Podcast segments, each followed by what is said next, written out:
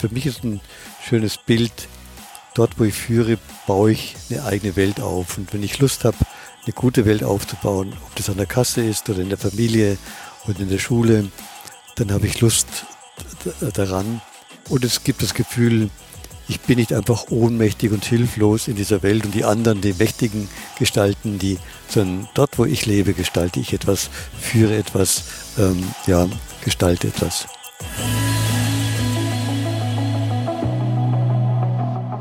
Hallo und herzlich willkommen bei Everyday Leadership, dem Live- und Leadership Talk der DFB Akademie. Mein Name ist Thorsten Hermes und ich unterhalte mich für Sie mit Menschen. Und wir werden sprechen über Kommunikation, über Vertrauen, über Zufriedenheit. Wir werden sprechen über Führung. Und das werden wir auch mit unserem heutigen Gast tun. Und der gehört zu den bekanntesten Führungscoaches Deutschlands. Was überraschen kann, ist, wenn man seinen Namen bei Wikipedia eingibt, kommt als erste Berufsbezeichnung Benediktinerpater. Und das ist er. Und zwar schon seit über 50 Jahren. Aber für ihn trifft auch das Motto Lifelong Learning zu. Denn er hat Philosophie studiert und Theologie, in dem er später promovieren sollte. Und Achtung, dann hat er eben noch ein BWL- und VWL-Studium hinterhergeschoben. Und das sollte ihm nützlich werden, denn für 36 Jahre war er der wirtschaftliche Leiter für die 20 klösterlichen Betriebe, eine Bäckerei, eine Metzgerei, ein Gästehaus und die 300 MitarbeiterInnen in der wunderbaren Abtei Münster-Schwarzach verantwortlich. Aber damit nicht genug, denn wenn er nicht gerade einen seiner vielen Termine immer noch um die 150 bis 200 pro Jahr in Korea, in Mexiko, in Argentinien wahrnimmt, dann schreibt er. Und zwar mit großem Erfolg. 300 Titel hat er bereits veröffentlicht und seine weltweit mehr als 20 Millionen verkauften Bücher machen ihn zu einem der meistgelesenen deutschsprachigen Autoren in seinem Gebiet. Und deswegen sind wir auch sehr, sehr dankbar, dass wir uns heute mit ihm über Leadership, aber vielleicht auch über seine Empfehlungen für ein zufriedeneres Leaderinnenleben unterhalten dürfen. Und deswegen sage ich ganz, ganz herzlich willkommen bei Everyday Leadership, Pater Anselm Grün. Danke für die Begrüßung. Haben Sie eigentlich mal nachgedacht, wie viele Menschen mittlerweile bei Ihnen waren? So eine ungefähre Zahl würde mir reichen. Ich habe gerade kurz im Kopf nachgerechnet. Seit 40 Jahren gebe ich Kurse, ähm, ungefähr 30 im Jahr. Mal 30 sind ungefähr 1000 im Jahr, also dann so 40.000. Ich frage mal noch nach einer zweiten Zahl. Und da bin ich auch mir bewusst, dass das nur eine Schätzung sein kann. Aber von diesen vielen tausend Menschen, Führungskräften, Leuten, die was erreicht haben, Chefinnen sind. Wie viel Prozent würden Sie sagen, die würden unterschreiben, ich führe ein wirklich zufriedenes Leben und gehe jeden Tag gern zur Arbeit in Prozent? Bei den Führungskräften, die hier bei den Kursen waren. Vorher. vorher gut, vorher waren es vielleicht nur äh, 20 Prozent und okay. ich hoffe, dass es jetzt äh, doch etwas 60, 70 Prozent sind. Sie merken schon, ich, ich frage aus einem bestimmten Grund. Woran liegt das, dass gerade auch erfolgreiche Menschen, die ja noch was gestrebt haben, vielleicht eine Beförderung bekommen haben, warum sind die trotzdem unzufrieden?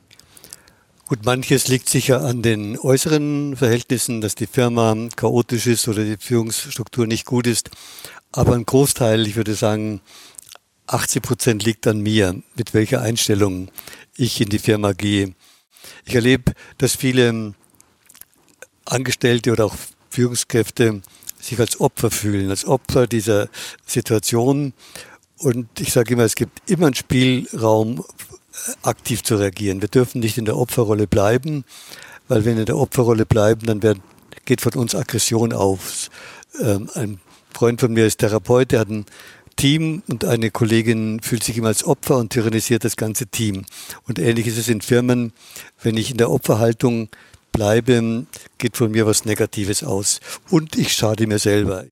Interessant. Ich würde da gleich gerne nochmal drauf zurückkommen, gerade auch auf diese, diese Opferrolle. Aber ähm, der heilige Benedikt, ähm, dem ja auch die, die Abtei gewidmet ist, er war ja überzeugt, dass gute Führung das eine ist, aber das andere eben auch die Fähigkeit, sich führen zu lassen. Wenn Sie das so in Ihrer langen Erfahrung beobachtet haben, bevor wir gleich über die Führung sprechen, aber wie würden Sie sagen, hat sich unsere Fähigkeit als Menschen, als Gesellschaft im Ganzen in den letzten Jahrzehnten verändert im Hinblick auf das sich führen lassen? Gut, viele fühlen sich sofort angegriffen, äh, wenn sie ähm, jemand anders äh, folgen sollen oder, oder sich einlassen sollen. Ähm, und es liegt natürlich auch an der inneren ähm, Haltung. In der Psychologie sagt man, viele führen so, haben ein verletztes Kind in sich, zum Beispiel das übersehene Kind oder das nicht genügende Kind. Ähm, und dann fühlen sich ständig übersehen. Also da, ähm, da kann der Chef machen, was er will, der kann jeden gerecht behandeln, aber wenn ich so ein übersehenes Kind habe in mir, weil ich vom Vater, von der Mutter übersehen bin, dann habe ich immer das Gefühl, in der Firma werde ich übersehen, keiner sieht mich oder dieses nicht genügende Kind, dann ähm, habe ich ständig bei jeder Forderung des, des anderen Angst, ähm, ich bin nicht gut genug oder ich habe eine Frau begleitet, die hat so das Kind immer kontrolliert worden von ihrem Vater. Was hast du heute schon wieder getan? Und jede Frage eines Mitarbeiters oder eines Chefs erlebt sie als Kontrollfrage. Ich denke, wir vermischen unsere eigene Lebensgeschichte auch sowohl mit dem Führen, das gilt für die Führenden, aber auch für die, die sich führen lassen. Die Führenden äh, haben sich oft auch zu wenig versöhnt mit ihrer eigenen ähm, Person und deswegen projizieren sie auch ihre Minderwertigkeitskomplexe zum Beispiel auf die anderen, müssen andere klein machen, um an ihre Größe glauben zu können. Oder ähm, jeder in der Firma sagt, wir wollen vertrauensvoll miteinander arbeiten, aber es gibt Chefs, von denen geht einfach ein Misstrauen aus, so ein unbewusstes Misstrauen. Die können noch so viel äh, Führungsseminare machen, wenn sie mit sich selber nicht im Einklang sind. Es geht von ihnen Misstrauen aus, weil sie sich selber misstrauen, weil sie sich selber nicht kennengelernt haben. Und deswegen sagt Benedikt, der Zellerar oder andere Führungskraft soll weise sein. Und weise kommt von sapere, sapien, von sapere schmecken. Also jemand, der sich selber schmecken kann, der sich äh, annehmen kann, der, der im Einklang ist mit sich selber, von dem geht auch ein guter Geschmack aus, eine gute Ausstrahlung. Während wenn einer unzufrieden ist mit sich selber oder äh, misstrauisch, dann geht halt Misstrauen aus. Ähm, ich denke jetzt gerade nochmal an die Dame, die Sie eben beschrieben haben. Die fühlt sich als Opfer und die hat eben in ihrer Lebenshistorie eben diesen Kontrolleffekt so erlebt und ich befürchte, wenn wir jetzt sagen, hör mal auf damit, dann wird sie das nicht tun. Darf ich fragen, welchen Rat geben Sie so jemandem Menschen, sowas dann auch zu trainieren und vielleicht abzulegen? Gut, zunächst würdige ich, dass sie Opfer ist oder dass sie sich als Opfer fühlt und vielleicht auch Opfer geworden ist in der, in der frühen Kindheit. Das würdige ich nicht, das will ich ihr nicht absprechen. Aber dann sagen, gut, du bist Opfer geworden, aber wie gehst du jetzt damit um? Bleibst du immer in der Rolle, äh, dann geht es dir auch nicht gut. Oder was ist deine Sehnsucht? Deine Sehnsucht ist ja selber zu leben, selber aktiv zu werden. Ähm, und das ist dann auch ähm, ein guter Weg. Vielleicht ein Beispiel, wie wir aussteigen aus der Opferrolle. Das klingt vielleicht für manche etwas fromm. Aber Jesus sagt, segnet die, die euch verfluchen. Ich habe also bei einer Seminar die Übung gemacht, der, der mich verletzt hat, den soll ich segnen. Also mir vorstellen, der Segen strömt dahin. Eine Frau sagt, das kann ich unmöglich, der Mann hat mich so tief verletzt. Dann gesagt, Sie müssen es auch nicht können, probieren Sie es einfach mal. Dann hat sie es probiert und dann hat sie gesagt, das war toll. Der Segen war ein Schutzschild für mich, dass der andere mich gar nicht mehr verletzen kann. Und ich bin ausgestiegen aus der Opferrolle. Und ich werde demnächst dem morgen anders begegnen, ja, aufrecht begegnen. Wenn ich Opfer bleibe, werde ich den ganzen Nachmittag Selbstgespräche halten, wie gemein dieser Mann ist äh, und wie tief der mich verletzt hat. Dann werde ich am nächsten Tag gebückt hingehen und werde noch mehr geschlagen, noch mehr gedrückt.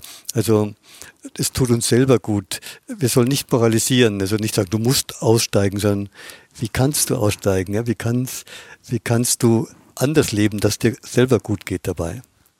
In dem Kontext vielleicht. Sie haben sich ja in Ihrer Dissertation mit Karl Rahner und der Dogmatik beschäftigt. Und nach meinem persönlichen Empfinden hat das Wort dogmatisch ja fast schon mittlerweile eine ne negative Belegung, dass man sagt, stur festhalten an irgendwas, das kann nicht gut sein.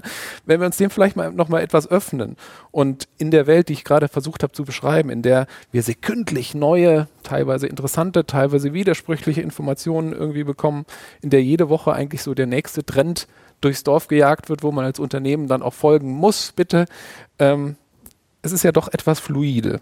Deswegen habe ich mich gefragt, Sie als Experte der Dogmatik, wo könnte der Führung von heute vielleicht etwas mehr Dogmatik oder drücken wir es mal anders aus, etwas mehr klare Haltung auch helfen vielleicht? Mhm. Gut, zunächst zur Dogmatik in der Theologie. Es ist nicht die Rechthaberei, sondern es ist die Kunst, das Geheimnis offen zu halten, also ähm, etwas einen Horizont zu öffnen. Aber zu, zum Thema Führung, wir brauchen schon eine Haltung, wir brauchen Werte, wir brauchen eine klare Ausrichtung. Und äh, für mich ist eben wichtig, dass wir nicht beliebig führen oder, sondern dass wir klare Werte haben, die wir auch einfordern können, aber die wir ähm, ja, da müssen wir die Mitarbeiter bilden. Das kann man nicht nur verlangen von außen, äh, sondern bilden. Aber diese Werte sind Haltungen, die uns Halt geben. Und gerade in der Zeit, wo alles unsicher ist, brauchen wir auch einen Halt, äh, eine, eine klare Ausrichtung. Und Werte machen das die Firma wertvoll. Es gibt ja auch genügend äh, Untersuchungen, die zeigen, Firmen, die Werte leben, sind auf Dauer erfolgreicher als die, die nur auf den Erfolg aus sind und die den Menschen den Zahlen unterordnen. Und warum? Weil in einer Firma, wo keine Werte gelebt werden, wird der Mensch nicht wertgeschätzt und dort, wo Menschen verachtet werden, will auf Dauer keiner mehr arbeiten. Also ähm, eine klare, eine Klarheit, eine gute Kultur ist heute wichtig für eine Firma und die jungen Menschen gehe nicht unbedingt in die Firma, wo sie am meisten Geld verdienen, sondern wo eine gute Kultur ist, wo sie das Gefühl haben, da ist eine Klarheit, nicht eine Sturheit, ja, wie Sie gesagt haben, sondern eine Klarheit, ähm, eine Durchsichtigkeit, aber auch Werte, an die man sich hält. Mhm. Gut, dann rufen wir einen pfiffigen Unternehmensberater an oder eine Agentur, sagen, hier, wir brauchen mal einen Werteworkshop. Und ich bin mir sicher, da kommt dann raus irgendwie Vertrauen und wertschätzend und respektvoll. Und dann?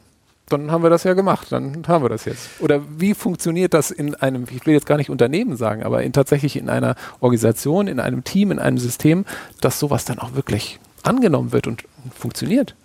Ja, das ist das große Problem, dass viele Firmen haben, haben alle einen Wertekanon, aber der wirkt meistens nicht. Ähm, Woran liegt sondern das? gut, die Frage, ähm, wir müssen jeder hat die Werte in sich, aber wir vergessen sie oft und wir müssen miteinander dann versuchen, diese Werte zu leben. Ähm, also nicht einfach nur vorschreiben. Und natürlich, die Führungskraft muss es vorleben. Bin ich wirklich gerecht? Ja? Gerechtigkeit ist so ein Wert. Oder Vertrauen kann man nicht nur fordern, sondern geht von mir Vertrauen aus. Vertraue ich denn mir? Vertraue ich den Menschen? Oder Wertschätzung. Ähm, ja, bin ich wirklich ähm, offen für die Menschen oder spreche ich mit ihnen? Mir hat eine Frau aus dem Vorstand von einer großen Firma erzählt, ja, wir bemühen uns alle um Wertschätzung, aber wenn ich meine täglichen Mails anschaue, sind die gerade das Gegenteil. Da muss ständig jemand aus dem Verkehr gezogen werden oder jemand abgeschossen werden. Das ist für mich auch ein wichtiges Thema. Ob Wertschätzung ist oder nicht, das zeigt sich an der Sprache. Ähm, es gibt so eine verletzende Sprache, eine kalte Sprache, eine ähm, ja, militärische, harte Sprache ähm, und eben eine vorwurfsvolle Sprache. Ähm, die Kirchenväter sagen, mit der Sprache bauen wir ein Haus, entweder ein kaltes Haus, wo keiner sich wohlfühlt, oder ein Haus, wo die Menschen sich verstanden fühlen, angenommen fühlen. Und die, in der Bibel heißt, die Sprache verrät dich ja. Also das, wenn ich Führungsseminare gebe, schaue ich immer auf die Sprache und auch wenn ich Vorträge höre von Wirtschaftswissenschaftlern, höre ich immer auf die Sprache. Ist die Sprache verbinden? Ist das eine wärmende Sprache?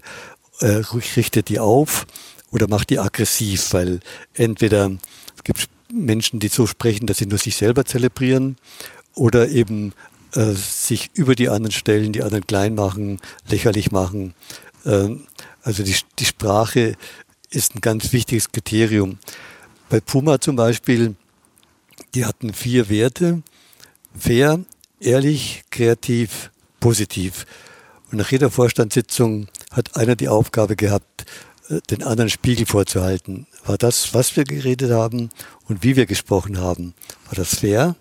War das ehrlich? War das kreativ und war das positiv? Also wir brauchen immer wieder eine Rückmeldung. Von alleine ähm, schleifen sich die Werte ab oder wir hängen sie nach außen hin, aber wir leben sie nicht. Mhm. Spannend. Ähm, ich weiß beispielsweise, Oliver Bierhoff ähm, ihm ist auch sehr, sehr wichtig, dass man eine ein, ein wertebasierte Führung in, in, in, seinen Teams, in seinen Direktionen hat. Äh, er investiert da sehr, sehr viel. Insofern aus dem sportlichen Bereich habe ich es eben schon oft positiv wahrgenommen. Ähm, ich habe mich gefragt, ob Sie vielleicht noch ein Beispiel haben, wo Sie sagen, wir reden ja nicht über die, die es nicht gut machen, aber vielleicht, wo Sie sagen, mit denen habe ich mal gesprochen, die könnte man wirklich mal erwähnen und die haben es so und so gemacht, dass sie wirklich eine wertebewusste Führung eingeführt haben. Fällt Ihnen da jemand ein? Bruder Jansen hat ähm, eben Workshops innerhalb der Firma initiiert, wo die Leute selber Werte aufgeschrieben haben. Sie hat einen Wertebaum, Upstalboom heißt er, der aufgestellte Baum. Das ist ein schönes Bild für die Firma. Und da haben sie einen Wertebaum selber erarbeitet. Also immer wenn die Werte von oben nach unten gehen, klappt es nicht. Sie müssen von der Firma, von den Leuten selber ausgehen. Und dann machen sie nämlich nicht so große Worte, weil sie merken, das stimmt ja gar nicht bei uns. Während sie von der Firma ausgehen, oder ich habe eine Firma erlebt, die eine Marketing Abteilung, äh, Gesellschaft von außen eingeladen hat, die Werte für die Firma zu machen. Das hat überhaupt nicht funktioniert, weil die fremd waren. Die Werte müssen von den Menschen erarbeitet werden, dann haben sie auch Lust. Und wenn man einen Wertebaum hat, immer auch konkret, wie geht es in der Produktion, wie geht es im Verkauf, wie geht's, ähm, wir haben zum Beispiel unsere Werte, dann der, wie geht es in der Bäckerei, in der Metzgerei, in der Schule, äh, in der Verwaltung, dass es einfach konkretisiert wird, dass die Leute selber spüren, das, da legen wir uns fest, das wollen wir tun und nicht etwas, was von oben übergestülpt wird. Was von oben übergestülpt wird, motiviert nie, sondern nur, wenn eine Begeisterung da ist, die Leute wollen das. Äh, zum Beispiel unsere Betriebe wollten eine Umweltzertifizierung und dann haben wir das äh, auf die Wege, die Wege geleitet. Ähm, man muss immer die Kreativität der Mitarbeiter wecken und nicht ihnen was vorlegen. Mhm. Und dann habe ich gehört, ähm, gemeint rauszuhören, dass Sie gesagt haben, dann muss das Ganze auch wirklich von den Führungskräften vorgelebt werden, weil es dann ansonsten unwirklich wird und nachhaltig nicht funktionieren kann, oder? Ja, es muss von den Führungskräften vorgelegt werden. Manche Führungskräfte auf der zweiten Ebene erzählen mir, ja, wir haben diese ähm, Grundsätze, aber wenn wir Vorstandssitzungen halten, der Vorstand, seine Sprache ist ganz ist menschenverachtend, ist ähm, einfach verletzend. Und da habe ich gesagt, ja, warum traust du dich nicht, äh, ähm, da etwas zu sagen? Ja, ich habe Angst. Ähm, ich habe gesagt, äh, du musst ja nicht den Chef kritisieren, aber sagen, ich fühle mich jetzt da nicht wohl. Ich ich merke, wir haben da diese Werte, aber die Sprache, äh, habe ich das Gefühl, äh, entspricht jetzt nicht dem. Also ich muss ja nicht den anderen kritisieren, sondern ich muss mein Gefühl sagen. Und wenn der Chef gut ist, dann nimmt er das ernst ja, und sagt, ja, ich habe es wirklich, es tut mir leid, ich habe äh, in meiner Sprache wirklich unsere Werte verletzt. Wenn er sich nur äh, schimpft und äh, hören Sie auf, äh, ich weiß, was richtig ist, dann merkt man, auf Dauer sollte man da lieber nicht mehr arbeiten. Also kann eigentlich nur was Positives rauskommen, oder? Entweder äh, ändert sich was und ja. der Chef ist einem dankbar, oder man weiß für sich, vielleicht suche ich mir doch einen besseren Arbeitgeber. Ja. ja. Ich versetze mich jetzt mal gerade in die Lage einer Führungspersönlichkeit, die gerade ähm, so ein Feedback bekommen hat. Und ich versuche mir auch vorzustellen, dass man dankbar darüber ist und sagt, okay, ich muss man ja nicht dem direkt ins Gesicht sagen, aber wenn ich abends im Bett liege, ich denke mal drüber nach. Und jetzt habe ich den, den Wunsch, da was dran zu ändern. Und es gelingt mir auch. Bis zu dem Tag, wo ich die Beförderung kommunizieren muss und acht Leuten sagen muss, ihr seid es leider nicht geworden, aber hier, die eine Person, die habe ich befördert. Jetzt werden acht sagen, so wertschätzend ist er gar nicht, weil der hat ja mich gar nicht gesehen und so weiter und so fort das ist doch ein Dilemma oder eine Falle. Haben Sie da einen Tipp vielleicht für die Führungskräfte, wie man trotzdem, weil man muss ja Entscheidungen treffen, deswegen ist man Führungskraft, wie man trotzdem wertschätzend empfunden werden kann? Und wichtig ist, dass ich die anderen acht, die nicht befördert werden, trotzdem wertschätze und auch mit denen spreche und, und äh, auch sage, was ich an ihnen schätze, dass es gut ist, aber es kann eben nur einer jetzt befördert werden und nicht alle acht. Und ähm, das ist eine Entscheidung, die kann man sich auch angreifen. Also wenn ich, wenn ich nicht äh, meine, ich habe absolut richtig entschieden, aber ich habe jetzt so entschieden und ich hoffe, äh, Sie verstehen das und Sie arbeiten auch gut mit der Führungskraft zusammen. Ähm, und ich schätze einfach Ihre Solidarität und so weiter. Also ich ist wichtig oder zum Beispiel trotz äh, Wertschätzung muss ich auch manchmal Menschen entlassen, weil es nicht anders geht. Aber da ist eben auch wichtig, ich darf keinen entlassen, ohne ihm zugleich Hoffnung zu vermitteln. Hoffnung, du bist eine gute Kraft, du wirst auch wieder was finden, hier geht es leider nicht weiter. Also einfach nur äh, feuern, das ist gegen die Menschenwürde. Ich muss dann einfach äh, umgehen mit einer Zelle, musste viele Leute entlassen, wegen, weil da, die Firma hat sich ja getragen. Aber er hat mit jedem Einzelnen gesprochen. Und es gab viele Tränen, aber er konnte jeden noch in die Augen schauen. Das ist auch eine Wertschätzung, dass ich auch was Schweres einem anderen mitteile und nicht eben anonymen Brief äh, äh, äh, schreibe. Das, das, ist, das ist halt keine Wertschätzung. Mhm. Weil Sie gerade in die Augen schauen gesagt haben. Ich bin sehr dankbar, dass wir uns heute in die Augen schauen. Wir haben uns nicht die Hand gegeben, weil wir eben, eben auch ähm, den Umgebung Rechnung tragen wollen und uns schützen wollen. Dennoch, ich glaube, der Kommunikation kommt ja in den Tagen von heute und wir hoffen, dass wir irgendwann mal keine Pandemie mehr haben, aber trotzdem eine besondere Bedeutung zu, ähm, weil häufig auch Führung auf Distanz stattfinden muss. Da kann man sich vielleicht noch irgendwie digital in die Augen schauen, manchmal hört man sich auch nur. Sie haben kürzlich mal gesagt, es braucht heute mehr denn je Begegnungen von Angesicht zu Angesicht. Im Übrigen auch eine Meinung, die Adidas-Chef Kasper Rohrstedt für seine 60.000 MitarbeiterInnen vertritt, wie er uns in der letzten Folge von Everyday Leadership verraten hat. Ich würde Sie gerade fragen, was hat Sie zu dieser Meinung gebracht, dass dieses Angesicht zu Angesicht in der Führung so wichtig ist? Gut, wenn ich den Menschen mit dem spreche und anschaue, dann sind es eben nicht nur Worte, nicht nur äußere Kommunikation, sondern jeder hat eine Ausstrahlung. Und wenn man das spürt, die Chemie stimmt, die Ausstrahlung stimmt, dann kann man viel besser miteinander auch Geschäfte machen. Also wenn mir zum Beispiel ein Vertreter ein Loch im Bauch geredet hat, dem habe ich nie was abgekauft.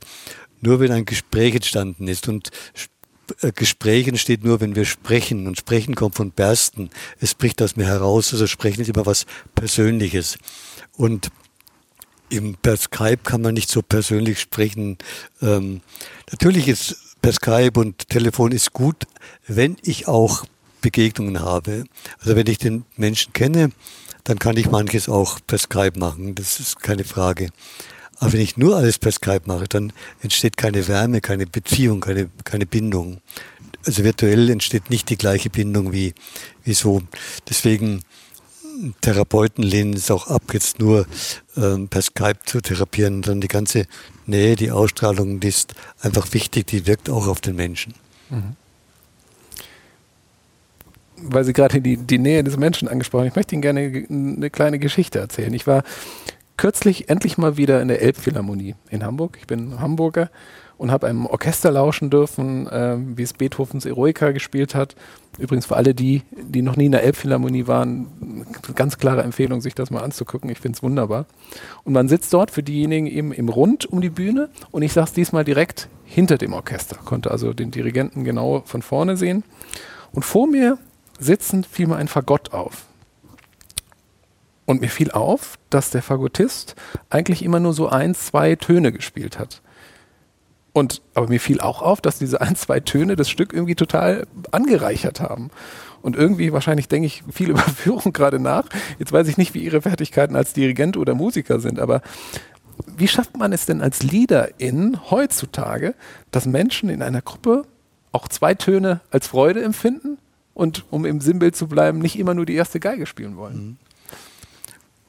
Gut, wenn ich als Chef jedem vermittle, auch der Putzfrau, deine Arbeit ist wichtig, aber ich schätze die, ich spreche auch mit der Putzfrau und eben nicht nur mit dem anderen.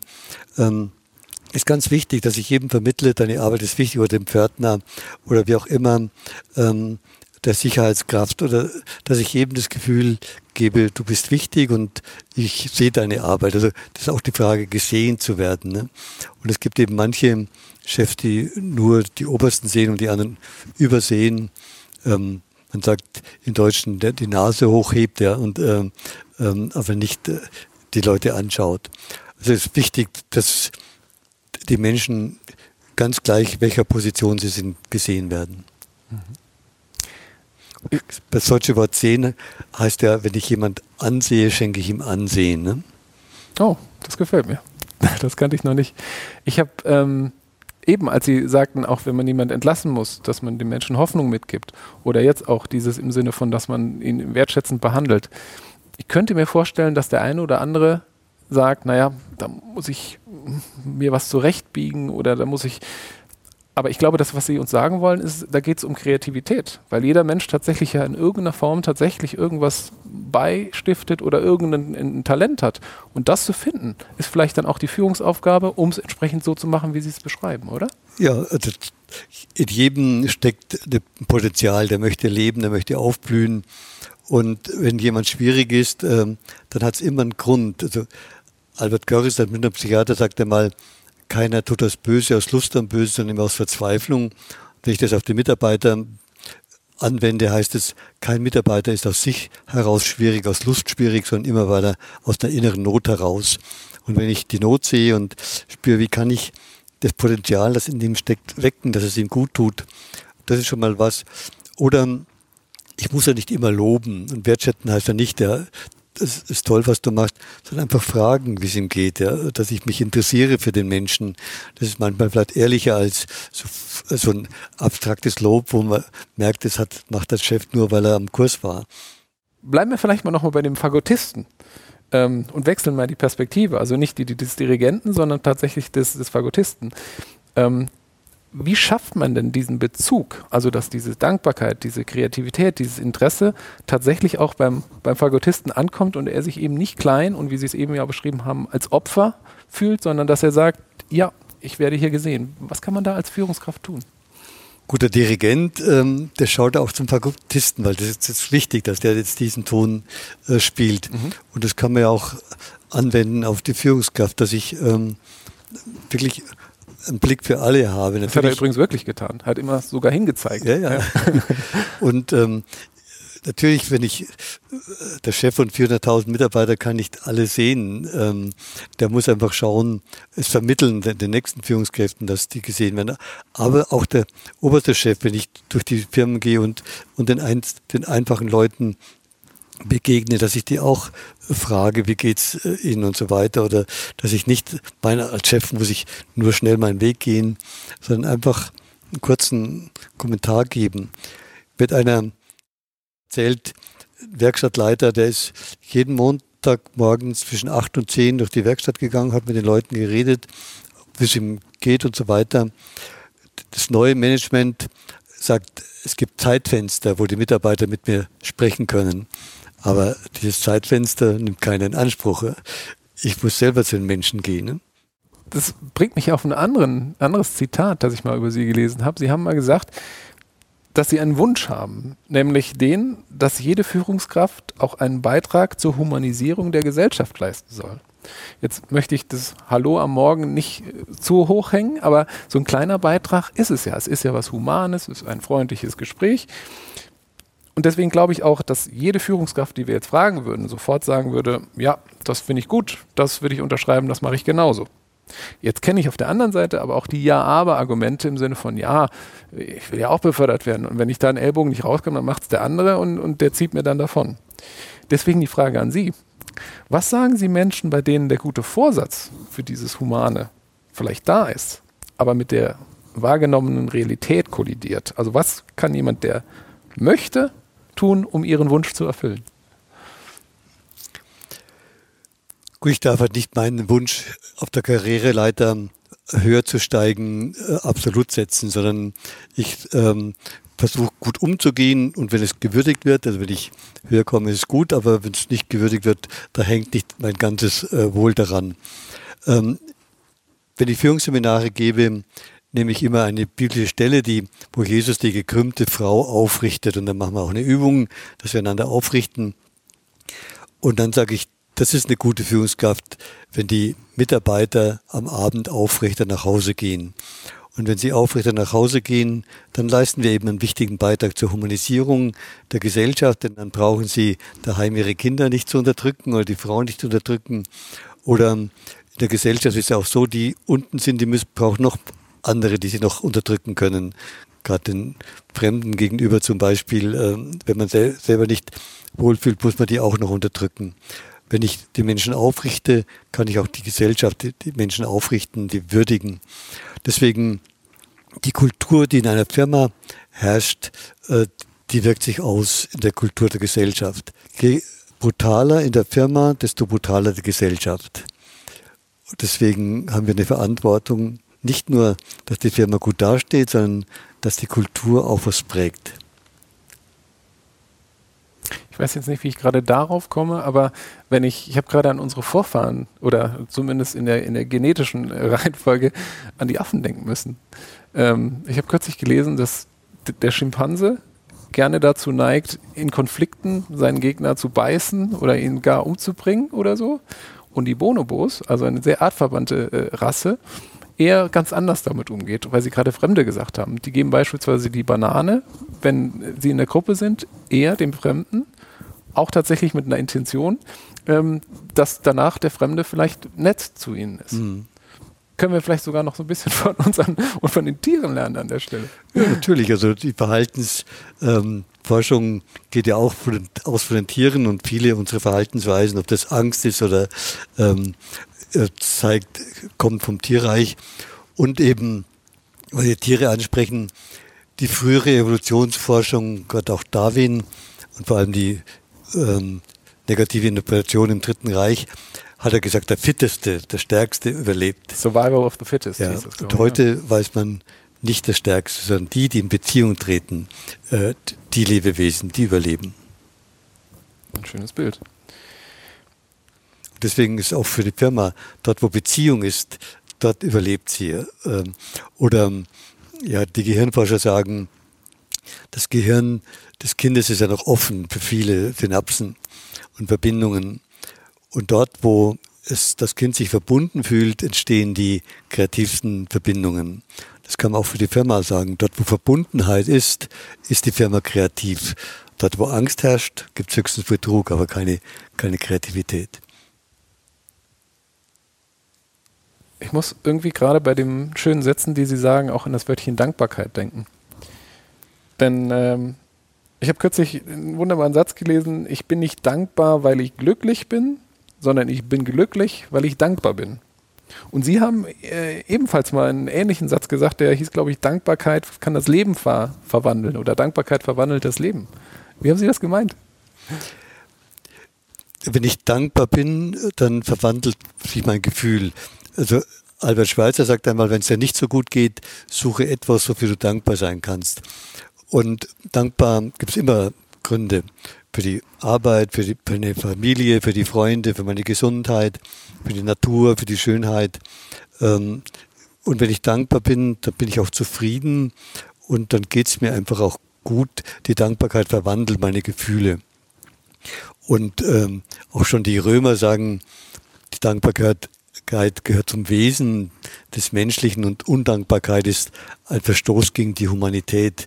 Ähm, das merken wir auch, wenn Sie undankbare Menschen treffen, die sind immer unangenehm. Denen können Sie nie eine Freude machen, denen können Sie nie etwas geben. Die sind, sind immer undankbar. Und, ähm, das, schafft, das schafft keine Beziehung. Während der Dankbare, da ist man gern neben einem dankbaren Menschen. Der ist dankbar für das Gespräch, der ist dankbar für den Blick. Der sagt es nicht immer, aber man spürt es einfach. Ich bin es übrigens auch gerade, wenn ich das in der Stelle mal ehrlich sagen darf. Ich stelle mir gerade vor, ich habe jetzt nochmal an die Dame gedacht, die Sie am Anfang mal erwähnt haben. Ich fühle mich gerade in einer Opferrolle, die Welt ist gegen mich, alle sind böse zu mir und jetzt soll ich auch noch dankbar sein? Oder wenn ich nicht diese Dame nehme, wenn ich jetzt äh, von dem halbwegs zufriedenen Geschäftsmann vielleicht ausgehe, der gerade den einen Abschluss in der Videokonferenz feiern könnte, aber dann auf die Uhr guckt und weiß, in der nächsten Sekunde kommt schon die nächste Videokonferenz, über die er sich ärgern muss. Geben Sie uns doch mal einen Tipp, wie wir uns trotz diesen schnellen Zeiten, in denen wir uns befinden, wie kann man sich da die wichtige Zeit für Dankbarkeit vielleicht auch mal einräumen? Gut, bei dem ersten Beispiel, die Frau, die Opfer ist, da kann ich nicht sofort sagen, du musst dankbar sein, sondern da muss ich erstmal äh, das würdigen, dass sie Opfer ist, aber dann sagen, ja, gibt es nicht etwas, wofür du auch dankbar sein kannst, also dass ich langsam den Blick ändere. Bei dem zweiten Beispiel, der Chef, der jetzt Erfolg hatte, aber jetzt sofort die nächste Sitzung muss. In der Bibel steht das schöne Satz, Gott hat in sechs Tagen die Welt geschaffen und am siebten Tag vollendet er sein Werk, indem er ausruhte. Und ich habe den Eindruck, viele Menschen ähm, vollenden ihre Arbeit nicht, weil sie nicht ausruhen. Also die Arbeit wird erst ganz vollendet, wenn ich auch ausruhen kann. Wenn ich von einem Projekt zum anderen hetze, bleibt alles Stückwerk. Also es, es wird in mir nicht rund. Also die Arbeit muss auch rund werden, dass ich mal genießen kann. Gut, wenn der jetzt zum nächsten Termin muss, da kann er zumindest den Weg dahin langsam gehen und sagen, ja, das war schön, dankbar sein, dass es jetzt gelungen ist. Dann gehe ich auch in eine andere Haltung in die nächste Sitzung, ähm, als wenn ich sofort auf die Uhr schaue und jetzt muss ich sofort dahin gehen.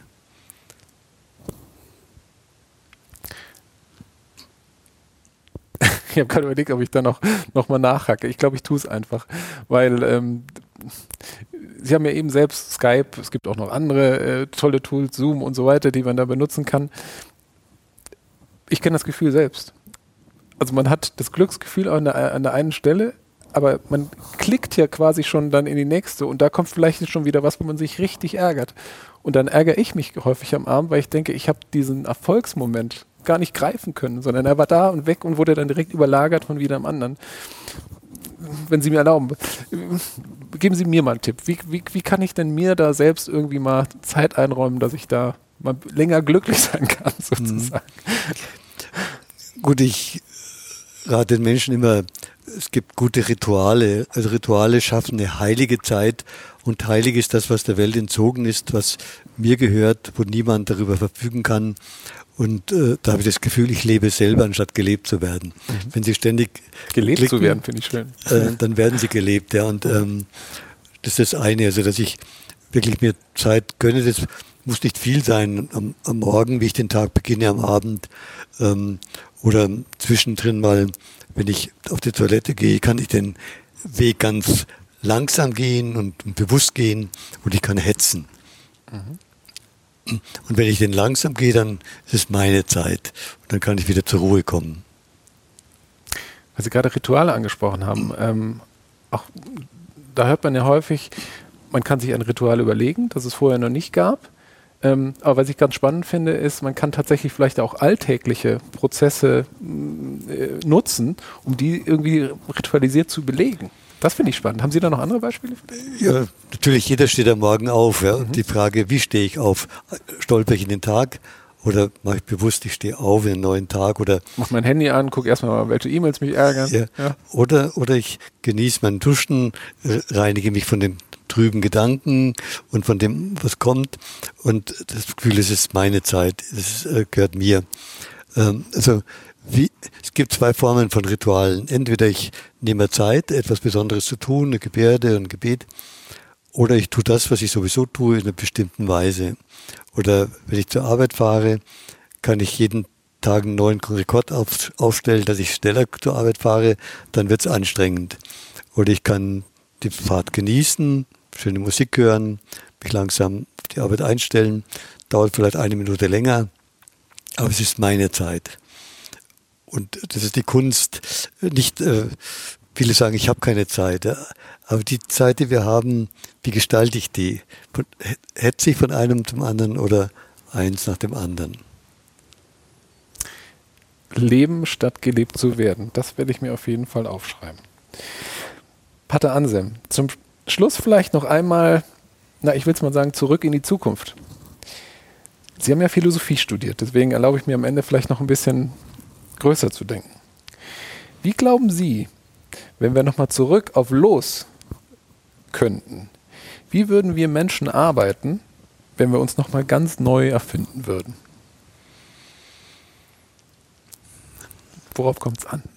Es kommt darauf an, zusammenzuarbeiten, also nicht alles allein zu machen, sondern zusammenzuarbeiten. Und das Zweite ist aber auch, der eigenen Kreativität zu glauben. Arbeiten hat immer was mit Kreativität zu tun, mit Erfinden, mit was ausprobieren. Ähm, und so arbeiten, dass, dass wir das Leben verbessern, für, für uns selber, aber auch für die anderen. Also ich denke, das ist so das Ziel der Arbeit, das Leben besser zu gestalten. Und ähm, ja, Arbeit dient auch den Menschen, dass, dass die Menschen gut leben können. Wenn wir jetzt drei Leute fragen, was verbessert unser Leben, vermute ich, dass wir drei unterschiedliche Antworten kriegen, wenn nicht sogar mehrere. Was kann uns da leiten tatsächlich, um also ich, ich, natürlich das Göttliche, äh, aber jetzt mhm. gehen wir mal davon aus, dass nicht jeder vielleicht den gleichen Glauben hat.